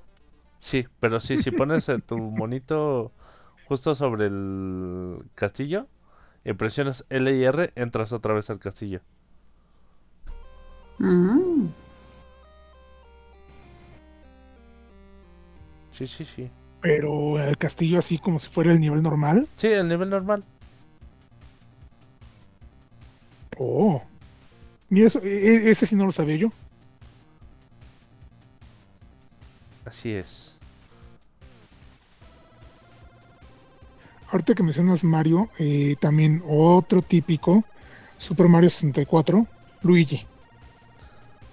Ustedes saben, ustedes saben que pues Luigi este, no estaba programado para este juego y pues que a muchos fans no les este, agradó esa idea porque pues no ha- eh, ellos no consideran un juego de Mario don- donde no hubiera un Luigi para jugar. Ya por motivos diferentes que Nintendo explicó en su momento, eh, explicaron por qué nunca se, se- se integró Luigi como personaje seleccionable en el juego. Sin embargo, pues eh, hay una estatua dentro de una fuente en el castillo que dice L is real. Lo que mucha gente interpretó como Luigi es real. Entonces, pues, este, ya con esta idea, pues la gente empezó a inventar rumores de cómo podías poder jugar con Luigi en el juego. Y pues vuelvo a lo mismo. Todo implicaba eh, lo- lo mismo que otros juegos obtener todas las estrellas, obtener todas y cada una, todas y cada una de las monedas que hay en cada nivel. Ahí sí no podías este, dejar nada. Lo cual es imposible por programación. Exacto. Correcto. pero según ellos tenían que ser todas y cada una es- específicamente de cada nivel. Este, además de derrotar a Bowser en ciertas condiciones, en- de cierta manera, bla bla bla bla bla. Sí, que le tenías que poner un traje de cuero y azotarlo y cosas así. Éntrale. Ah, Órale. no. Ah. Qué rudos. Rayos. No, creo que. Entonces es tú te tenías que poner el traje de cuero y él te azotaba. Creo que a Rufus le gustaría eso. Sí, eso suena bastante mejor. No, no, no, simplemente eran eh, un- un- unas condiciones bien raras.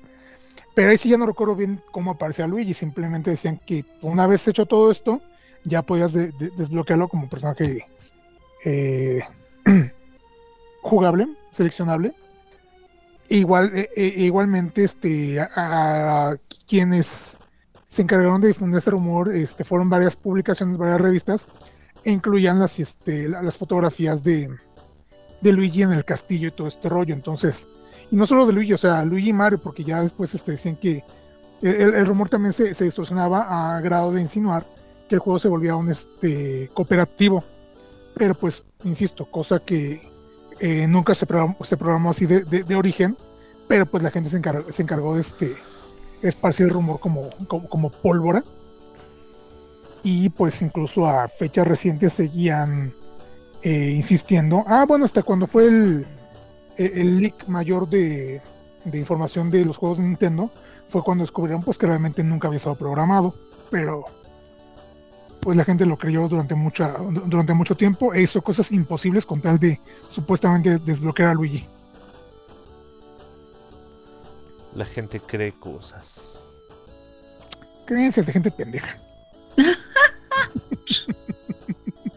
no, no es cierto. Porque yo también me creí muchas cosas así. Pues es que es lo mismo que les decía. En un en una época, ahí por los 90, principios del 2000, en que no era tan accesible toda esa información, era más fácil engañar a otros.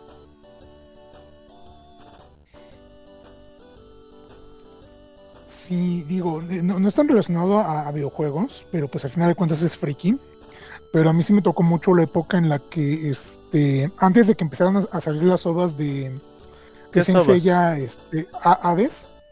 Está. este, Bueno, a- a- antes de que, de que empezaran a, a- a salir la saga de Hades, eh, siempre, siempre estaba el compañerito o la persona que decía que tenía un primo que tenía a un familiar o su papá que trabajaba en Sony y que ahí ellos ya habían visto el final de Senseiya, donde se enfrentaban a Zeus o cosas así fumadas. Ah, recuerdo que también por ese entonces estaba el chisme del, del Super Sai- Saiyajin Dios antes de antes incluso de conocer a su equivalente en Dragon Ball Super hace 20 años ya teníamos esos rumores y pues obviamente no no, no podías este va, no, podías este confirmar la información porque todo venía en fanzines ya ni siquiera eran revistas este profesionales, entre comillas, como lo fue Conexión Manga o algunas similares, eran fanzines don- don- donde, donde, te decían, en la feria tal que se llevó a cabo en, este Japón, en la fecha cual, eh, se presentaron imágenes de la nueva saga de, de Dragon Ball, donde podemos ver este, la nueva transformación de, de Goku, que es el Super Saiyajin Dios, y bla, bla, bla, bla, bla, y te ponían fotos fanarts que en ese entonces estaban bien hechos, digo, no se notaba tan, tan no, no, no se veían tan, tan, tan cutres. Entonces, pues la gente también empezaba a creérselos.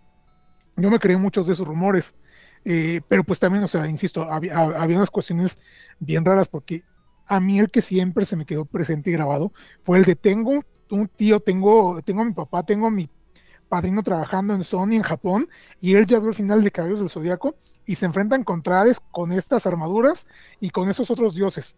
Y yo así de, güey, tu papá está tirado ya en la esquina borracho, no me vengas con mamadas. ¿Y si te Pero, venía pues, con o sea, mamadas? O si ven. Ah, Ah, no, no, lamentablemente no. No, pero ya en serio, este, digo, eh, ese tipo de rumores también me dan mucha risa a mí porque pues son cosas que a, a la fecha ni siquiera hay, hay- indicios de que vayan a, hacer eso en Sensei ya. Digo, Dragon Ball ya es otro, ya es otro ro- rollo totalmente porque ahí sí ya se están volando la barda con cada saga. Pero en Sensei ya de plano, este, pues sí está muy, este, muy, muy, muy, muy pausado, muy lento el, el avance que le están dando a la trama. Así que en su momento quizás pudo haber funcionado esa idea, pero ahorita ya eh, cual- cualquiera que te venga con ese rumor, este, no le creas ni, ni tres cuartos de lo que diga. No, ya no. Hoy no. Bueno, gente, ¿qué les parece si terminamos este podcast no sin antes oh, agregar los temas para nuestra próxima encuesta? Eso fue rápido. Continuar. Segunda parte. Me quedé con una muy buena, pero es una historia larga. Ah, dila, tenemos tiempo todavía. ¿En serio? ¿Todavía, todavía tenemos tiempo? Quedan ocho minutos, yo creo que sí Ajá. alcanza. ¿Sí? Sí. ¿Han escuchado del cartucho maldito de Mayoras Mask? Creo que sí. Sí. Bueno, eh, le- les voy a leer la historia para no errar en algo, ¿no? Ah, eh, hace poco me mudé a un piso como estudiante de segundo año de universidad y un amigo mío me regaló su antigua 64 para jugar. Esto me animó bastante, por así decirlo. Finalmente podía jugar todos aquellos juegos de mi juventud que llevo sin tocar desde hace más de una década. Su Nintendo venía con un controlador amarillo y una copia del Super Smash Bros. Bros. A pesar de que dicen que a caballo regalado no hay que mirarle el diente, no tardé mucho en aburrirme de jugar contra la consola todo el rato.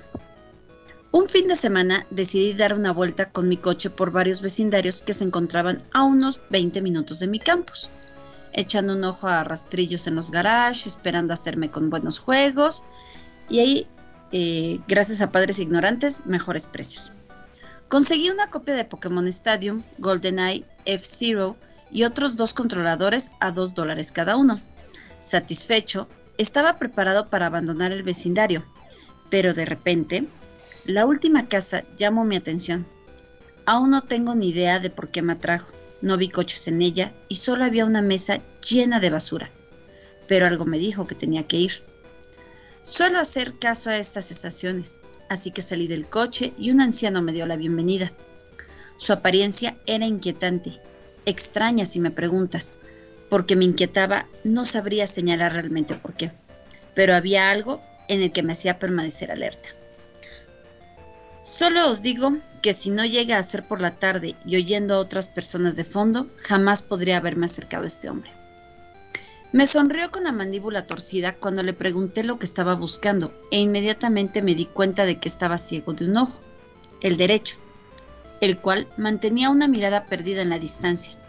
Intenté forzosamente mantener la mirada en su ojo izquierdo. Cuando ya estaba pasando como podía pedir disculpas, pensando cómo pedir disculpas de buena manera si me dijera que no tenía ni idea de que era un videojuego, pero sorprendentemente me dijo que tenía algunos en una caja vieja.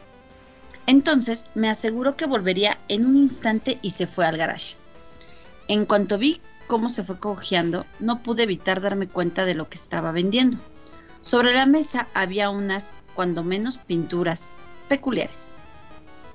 Varias obras de arte que parecían manchas de tinta de un que un psiquiatra te mostraría. Curioso, las miré todas. Estaba claro el por qué nadie visitaba este garage. No era una vista muy agradable. Cuando llegué a la última, por alguna razón me recordó a la máscara de Mayora. El mismo cuerpo con forma de corazón y pequeñas estacas hacia afuera. Realmente en mis adentros pensé que, al haber albergado la esperanza de poder encontrar este juego en los rastrillos, alguna cosa freudiana estaba proyectándose a sí misma entre esas manchas de tinta. Pero después de los eventos ocurridos no sabría decirlo. Debí haberle preguntado al hombre sobre ellas. Debí de haberlo hecho. Después de mirar el dibujo que parecía una máscara, volteé hacia arriba y vi cómo el hombre había vuelto de nuevo, como a un brazo de distancia justo delante de mí, sonriendo. Admito que salté de forma refleja y sonreí nerviosamente cuando él me acercó un cartucho de Nintendo 64. Era un cartucho estándar, color gris, excepto que alguien había escrito Mayora, con un marcador permanentemente negro. Tenía mariposas en mi estómago tan pronto como me di cuenta de la coincidencia y le pregunté cuánto quería por él. El anciano sonrió y me dijo que me lo podía llevar gratis, que había pertenecido a un chico de mi edad que ya no vivía en este sitio. Había algo extraño en cómo se expresó el anciano, pero realmente no le presté demasiada atención. Estaba demasiado contento no solo por haber conseguido el juego, sino que además era gratis. Recuerden, si es gratis, hay algo malo. Estaba un poco escéptico pensando que este cartucho no tenía ninguna garantía de funcionar, pero el optimismo me inundó cuando pensé que podía ser una versión pirata o beta del mismo y era más que suficiente para poder irme. Agradecí nuevamente al hombre y éste me sonrió, despidiéndose de mí con buenos modales. O al menos eso me pareció. Todo el camino a casa estuve dudando y pensé que el hombre había dicho algo más. Mis pensamientos fueron confirmados cuando arranqué el juego, que para mi sorpresa funcionaba correctamente y solo había un archivo de guardado, llamado simplemente Ben. Me sentí mal por el hombre, obviamente tenía un nieto y estaba volviéndose senil, y por algo le había recordado de una u otra forma a su nieto Ben. Curioso, eché un vistazo al archivo de guardado durante largo rato. Puedo decir que Ben había llegado muy lejos. Tenía casi todas las máscaras y tres cuartos restos de los jefes. Vi que utilizó una estatua de búho para guardar el juego. Estaba en el tercer día en el templo de la Torre de Piedra, con poco menos de una hora para que la luna se estrellara. Recuerdo haber pensado que era una pena que hubiese llegado tan lejos en el juego y nunca lo hubiera acabado.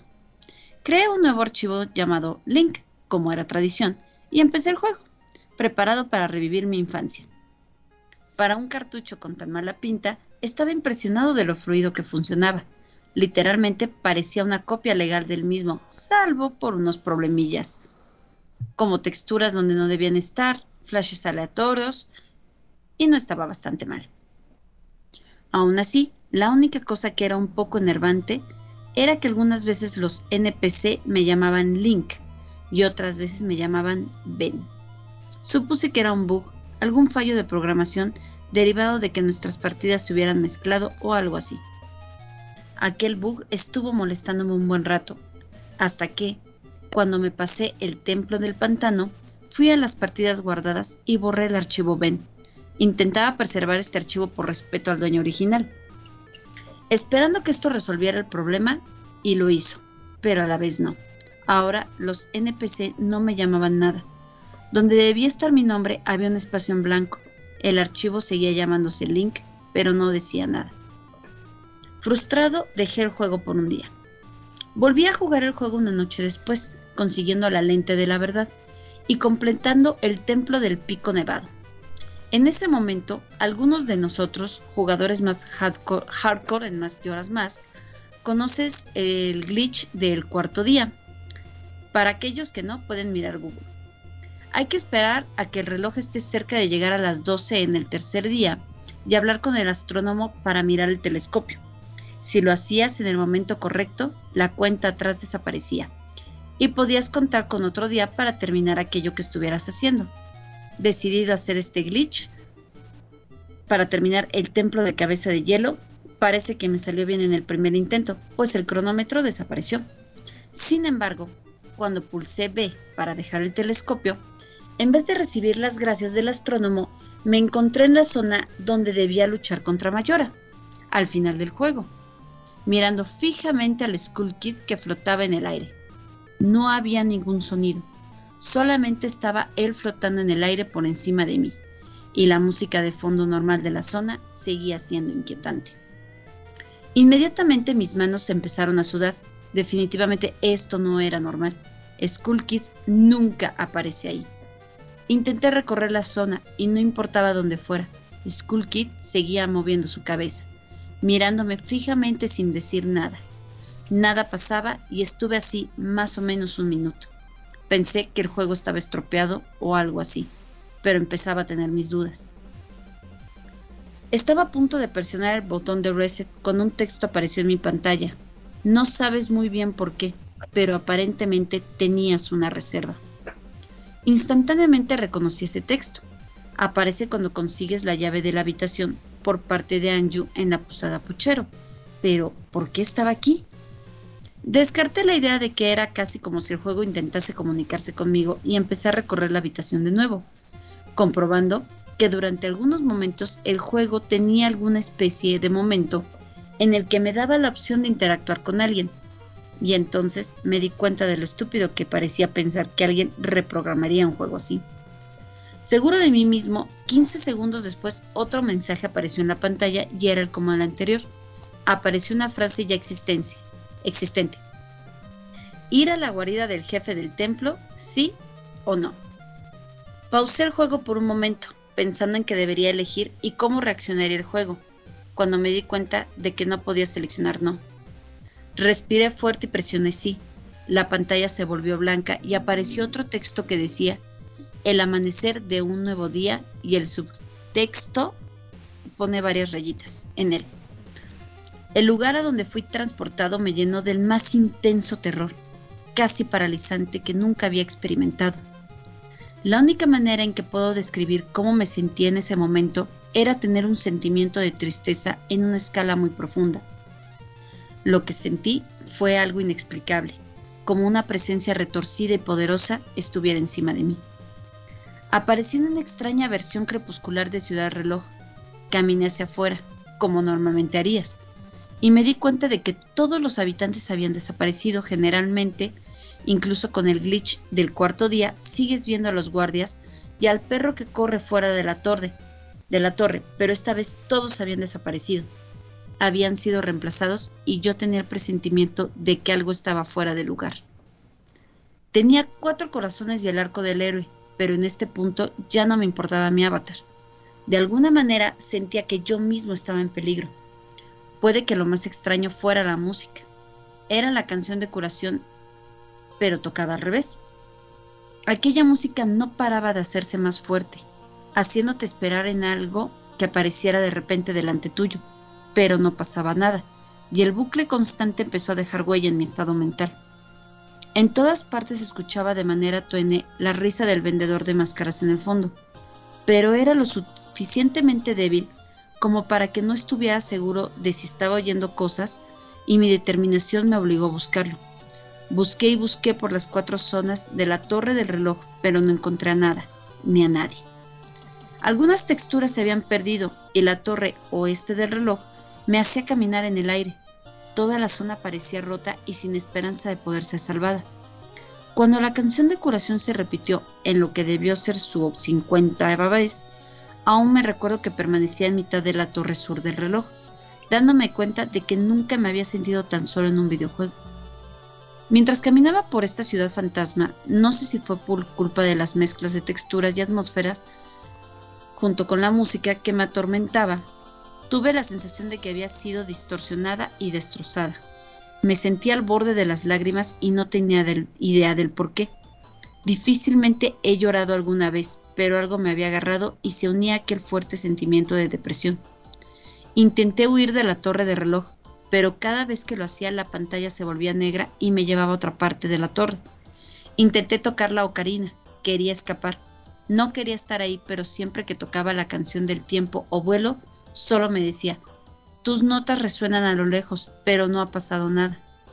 Para entonces era obvio que el juego no quería que me fuera, pero no entendía por qué quería mantenerme ahí. No deseaba ir a los edificios, sentía que ahí sería muy vulnerable contra aquello que me estaba aterrorizando. No sé por qué, pero me vino la idea de que era posible que si me ahogaba a mí mismo en el agua de la lavandería, aparecería en otro lugar y podría salir de ahí. Tan pronto como pasé la zona y fui al agua, ocurrió todo. Link se agarró la cabeza y la pantalla me lanzó un flash del vendedor de máscaras sonriéndome, no a Link, y el grito de Skull Kid de fondo. Tan pronto como la pantalla volvió, estaba justo delante de una estatua de Link, de esas que aparecen tocando la elegía del vacío. Grité tan pronto como esa cosa apareció detrás de mí con esa horrible expresión en la cara. Me di la vuelta y corrí hacia la torre sur del reloj, pero para mi horror, la maldita estatua estaba persiguiéndome de una manera solo comparable con los ángeles del llanto de Doctor Who. Siempre en intervalos aleatorios aparecía una animación que invocaba la estatua detrás de mí. Es como si estuviera persiguiéndome o atormentándome. En ese momento ya estaba al borde de la histeria, pero no sé por qué no se me ocurría apagar la consola. De alguna manera estaba envuelto en esto. El terror era tan real. Intenté mover la estatua, pero literalmente aparecía justo detrás de mí. Link empezó a hacer animaciones extrañas que nunca le había visto hacer. Empezó a agitar sus brazos y tener espasmos aleatoriamente y la escena no paraba de cortarse para mostrarme de nuevo al vendedor de máscaras sonriendo, para justo después volverme a poner cara a cara con la estatua. Fijamente corría al doyo de los maestros de la espada, no sé por qué, pero en el pánico que sentía quería tener alguna certeza de que no me encontraba solo. No encontré a nadie, pero justo cuando iba a regresar para abandonar la zona, la estatua me arrinconó en el cuchitril de atrás. Intenté atacarle con la espada, pero no había ninguna reacción. Confundido y arrinconado, me quedé mirando a la estatua esperando que ésta me matara. De repente, la pantalla volvió a lanzarme un flash con el vendedor de máscaras y Link, ambos mirándome fijamente a mi pantalla y permaneciendo de manera vertical, como un reflejo de la estatua, mirándome justo a su copia. Literalmente estaban mirándome a mí. Todo lo que había dejado atrás del cuarto muro estaba totalmente destrozado cuando salí del dojo. Y nuevamente el juego me transportó a un túnel subterráneo. Y la canción de curación revertida paró, como si me dieran un tiempo de descanso antes de que la estatua volviera a aparecer detrás de mí, y esta vez más agresiva. Rápidamente salí del túnel y aparecí en la torre más al sur del reloj, corriendo sin fijarme a dónde, en un estado de puro pánico. Sonó un grito en el fondo y la pantalla se volvió oscura, y el texto, Amanecer de un nuevo día, inundó mi pantalla. La pantalla volvió a cambiar de negro y tras esto yo me encontraba en la parte más alta de la torre del reloj con el Skull Kid sobrevolándome nuevamente en silencio. Miré hacia arriba, la luna había vuelto y estaba justo unos metros encima de mí, pero el Skull Kid no paraba de mirarme, atormentándome con su máscara. Una nueva canción empezó a tocar, la canción del templo de piedra y en reversa. En un desesperado intento por hacer algo respecto, equipé mi arco, disparé al Skull Kid y conseguí darle. Pude comprobar que hacía una animación en la que su cuerpo volvía hacia atrás. Le disparé otra vez y en la tercera flecha el texto apareció diciendo, esto no te va a hacer ningún bien, jeje. Me levantaron del suelo, levitándome de espaldas, y Link empezó a gritar mientras empezó a arder en llamas que instantáneamente acabó con su vida. Dio un salto cuando esto pasó. Nunca había visto este movimiento ser usado por nadie en el juego y el mismo Skull Kid no tiene ningún movimiento. Cuando la escena de muerte apareció, mi cuerpo muerto seguía en llamas y el Skull Kid se rió mientras la pantalla se descoloría a negro otra vez, solo para reaparecer en el mismo sitio. Decidí cargar contra él, pero volvió a pasar. El cuerpo de Link fue elevado por alguna fuerza misteriosa y rodeado por las llamas. Esta vez durante la escena de la muerte volvió a sonar la canción de curación revertida. En mi tercer y último intento me di cuenta de que ya no había música y que un solo silencio fantasmal me acompañaba. Recordé que en el encuentro original con el Skull Kid debías tocar la ocarina para volver en el tiempo o invocar a los gigantes. Intenté tocar esta canción y el cuerpo de Link fue engullido en llamas y murió. Cuando la escena de muerte estaba cerca de acabar, el juego empezó a fallar, como si el cartucho estuviera intentando procesar demasiado de algo, y la escena volvió. Fue la misma escena de las tres veces anteriores, excepto que Link yacía muerto de una manera que nunca había visto en el juego, su cabeza inclinada hacia la cámara y el Skull Kid flotando sobre él. No podía moverme, no podía presionar ningún botón, lo único que podía hacer era fijarme en el cuerpo muerto de Link. Después de unos 30 segundos así, el juego simplemente se decoloró con el mensaje. Te has encontrado con un destino terrible, ¿no es así? Antes de enviarme de nuevo a la escena de título. De nuevo en la pantalla de título, mientras reiniciaba el juego me di cuenta que mi archivo ya no estaba. Link había sido reemplazado por Your Turn. Tenía tres corazones, cero máscaras y ningún objeto. Seleccioné Your Turn y tan pronto como lo hice me enviaron de vuelta a la escena en la punta de la torre del reloj con Link muerto y el Skull Kid sobrevolándome, con su risa una y otra vez. Rápidamente pulsé el botón de reset y cuando el juego se reinició había un nuevo archivo debajo de Your Turn llamado Ben. La partida había vuelto tal como estaba antes de que la borrara, en el templo de piedra poco antes de que la luna se estrellara. Para entonces había apagado el juego. No soy supersticioso de esto y me ha jodido incluso a mí. No he jugado en todo el día y ni siquiera he dormido esta noche. No paraba de oír la canción de cuna revertida y no podía dejar de recordar ese sentimiento de terror. Cuando recorría la torre del reloj, me subí al coche y volví a la casa del anciano dispuesto a hacerle una pregunta con un compañero mío.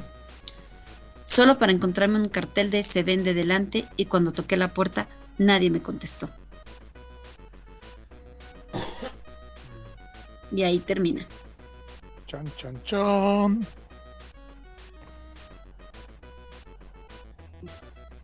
Algo dijo Eso Rufus, me, pero me suena. Eso me suena como a. como a algo ficticio. Ajá, o sea, es una creepypasta. Creepypasta, leyenda urbana, como le quieran decir. de- del juego de Majora's Mask. Sí, es que, bueno, este en sí, más que rumor, sí es una, un- un- una creepypasta, pero pues es interesante, digo, insisto, muchos de los rumores de los que hablamos este, evolucionaron a, a creepypastas o al revés, de las creepypastas salieron rumores, entonces eh, creo que es un, eh, cre- cre- cre- creo que fue una aportación este, interesante para el tema. Sobre todo porque mucha gente pues se dedicó este, eventualmente a hacer mods y a soltarlos por ahí para que algún incauto los encontrara y creyeran que el rumor era cierto. Bueno, que la... Claro, o sea, se, se rumores y leyendas también dentro de la... Sí, sí. Bueno, muchas gracias Atena. Ahora sí, vamos a poner los temas para nuestra encuesta. Ah, el buen Arno nos mencionó una vez más South Park. No, Arno, no, no, no es cierto. Y Gil también nos menciona Power Rangers Super Sentai. Uh, Super Sentai. Yo, yo voy Ahorita con ha habido una polémica con Super Sentai muy buena. Bueno, ¿qué te parece si en caso de que gane no, este, no, no, no lo menciones y ya la mencionas como complemento para el tema? Oshi, Oshi. Yo, yo voy con una, yo voy con dos temas. Uno, este es medio interesante. Ya hemos hablado de animes que nos gustan, que nos llaman la atención, que son nuestros favoritos. Pero ¿qué les parece si hablamos de animes que no nos gustan, animes que nos repelen, que, que- que tan solo con escuchar el nombre o ver un personaje en alguna ilustración, decimos, ah, quiten eso. Ok, me parece muy bien. Voy a poder hablar de. Black Clover. Voy a poder hablar de Naruto. No, no puedes hablar de Naruto. Sí puedo porque es mi... Todo el mundo ama Naruto. No es cierto. Todo el Yo mundo ama. Naruto. Es como decirte que yo no amo Sailor Moon. Pues ese es tu problema. Ahí está. sea, Sí, que- Bueno, bueno, Exactamente. ya, ya, ya pelearán y defenderán su punto si es que gana este el tema. Ese Ese tema es va a ganar. Y el otro es este, pues tratar de retomar este lo que pudo haber sido la continuación del anterior, eh, pero con las adaptaciones live action de clásicos de Disney.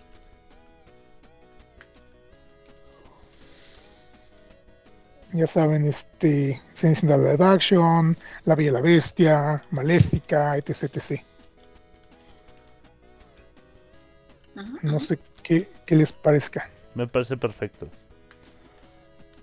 En este momento está a punto de publicar. Ya está publicada la encuesta. Eh, Lo que pasa es que estaba a punto porque había escrito la palabra Disney mal. Había escrito Disney. y me di cuenta antes de darle en publicar. Entonces ahora sí, ya está publicada y en la sección de destacados de el grupo de Facebook de Friquiñores pueden llegar ahí y votar por su tema favorito. Sí. Voten ya. Ahora sí, vamos a despedir este programa. Primero el topotejón.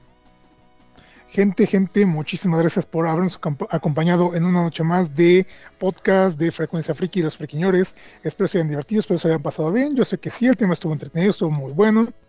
Y pues, este, ya saben que a mí me pueden encontrar en redes sociales como Twitter, Instagram, ah, como el Topotejón. O me pueden encontrar en Facebook como Alejandro Trop. Y pues, este, ya saben que pues por ahí ando para pues hablar, echar una buena charla, echar patas si es que se puede, entre otras cosas más.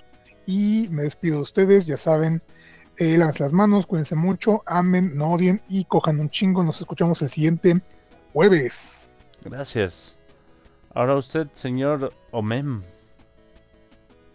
Pues muchas gracias por escucharnos este jueves sin de podcast. No se olviden de votar por su tema favorito y por si gustan pueden participar en el podcast. Me pueden encontrar como Omen Rodríguez en Facebook y en Instagram.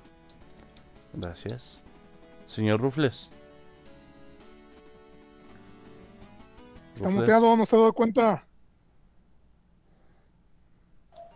Muchas gracias por habernos acompañado una vez más en este jueves de podcast. Y pues a mí me pueden encontrar en. A ver, ahí les va otra vez. YouTube, Facebook, Twitter, Wattpad, Twitch, Picarto. Y no me acuerdo Instagram. dónde más. Como a Instagram, como Rufus Ruscram. Y también pueden encontrar mi página en Facebook como Rufus the Horned Kangaroo. International. Muchas gracias. Y por allá los veo. Caliente. Señorita Atena, feliz cumpleaños. Muchas gracias. Muchas, muchas gracias. Pues disculpen por extenderme con, con la creepypasta, sí está bastante larga, pero bueno. Eh, recuerden que a mí me encuentran como Selenimitir Co en Twitch, TikTok, Wattpad, Facebook y si gustan aportar a la creación de más arte en Boy Me a Coffee. De acuerdo, muchas gracias Atena. Yo soy Mac Jiménez. Ha sido un placer hacer este podcast para todos ustedes. Muchas gracias por acompañarnos, por escucharnos y los esperamos la próxima. Recuerden que estamos todos los jueves a las 9 y media de la noche completamente en vivo a través de Facebook, de Twitch y de Mixeler. Y además también pueden escuchar nuestro podcast ya grabado en... ¿En dónde? En Spotify. Ahora sí, todos digan adiós. Adiós. ¡Wow! ¿Qué le pasó a ese canguro? Adiós. Ahora en tu cerebro está incrustada nuestra frecuencia friki. Nos oímos la próxima.